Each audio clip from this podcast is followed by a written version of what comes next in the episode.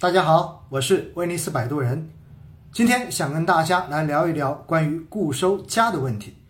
什么叫做固收加呢？在过去这段时间，有很多朋友都在问我。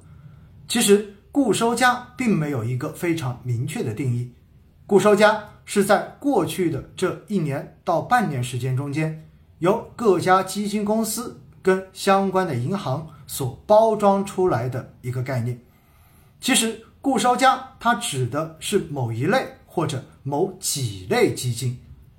顾名思义，之所以叫固收加，那证明它一定是一个固收为主的产品。而固收为主，就是以固定收益投资为主，然后再做一个增强的操作，所以才会有加这个概念。因此呢，固收加大家可以把它理解为。以固定投资为主，然后再进行相关的增强操作，以求获得超越普通固定投资产品的收益。那么这样的产品就叫做固收加产品。听到这里，可能大家会觉得有点绕，没有关系，我告诉你，其实非常简单。到底什么叫做固收加呢？它其实包含了这样几种基金的类别。第一个就是二级债。二级债是固收加产品非常重要的一个组成部分。那第二种就是偏债混合型基金，所以固收加产品指的就是二级债基和偏债混合型基金这两类产品所组成的一个小的集合。为什么会把这两类产品算作固收加呢？因为二级债按照定义，百分之八十要投资于债券市场。剩下的百分之二十可以投资于股票市场，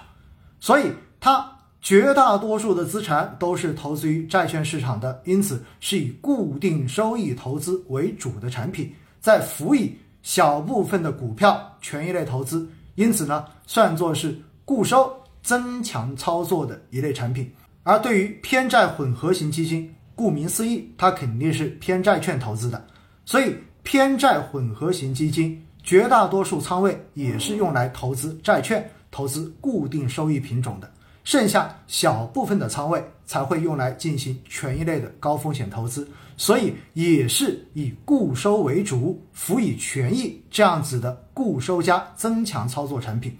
为什么固收加会在近期大家听得特别多呢？原因很简单，因为随着市场利率的这种下降，传统的纯债类产品未来。获得更高收益的可能性逐步的降低，所以呢，如果我们仅仅只是在未来去配置纯债类的这些基金，到最后可能发现它能够给你带来的收益并达不到大家的预期。而且现在随着理财产品逐渐净值化，所以大家都需要去找可以替代曾经理财产品的这样子的投资品种，而纯债又达不到过往理财产品的收益，那怎么办呢？在未来权益类，尤其是股票市场更加看好的情况之下，以固收为主，保持一个比较稳定的安全垫，再加上少量的股票权益类的操作，用来获取未来权益市场上涨的收益，所以这样子的搭配就有可能提供比纯债更高的收益。而且呢，这个收益有可能能够赶上曾经大家已经习惯了的银行理财产品的收益，甚至于比这个收益还要来得更高一些。所以，固收加产品在过去这段时间突然之间变得非常的火爆，大家都去关注这类的产品。实际上，是因为市场的情况出现了变化，需要固收加的产品来作为理财产品的替代，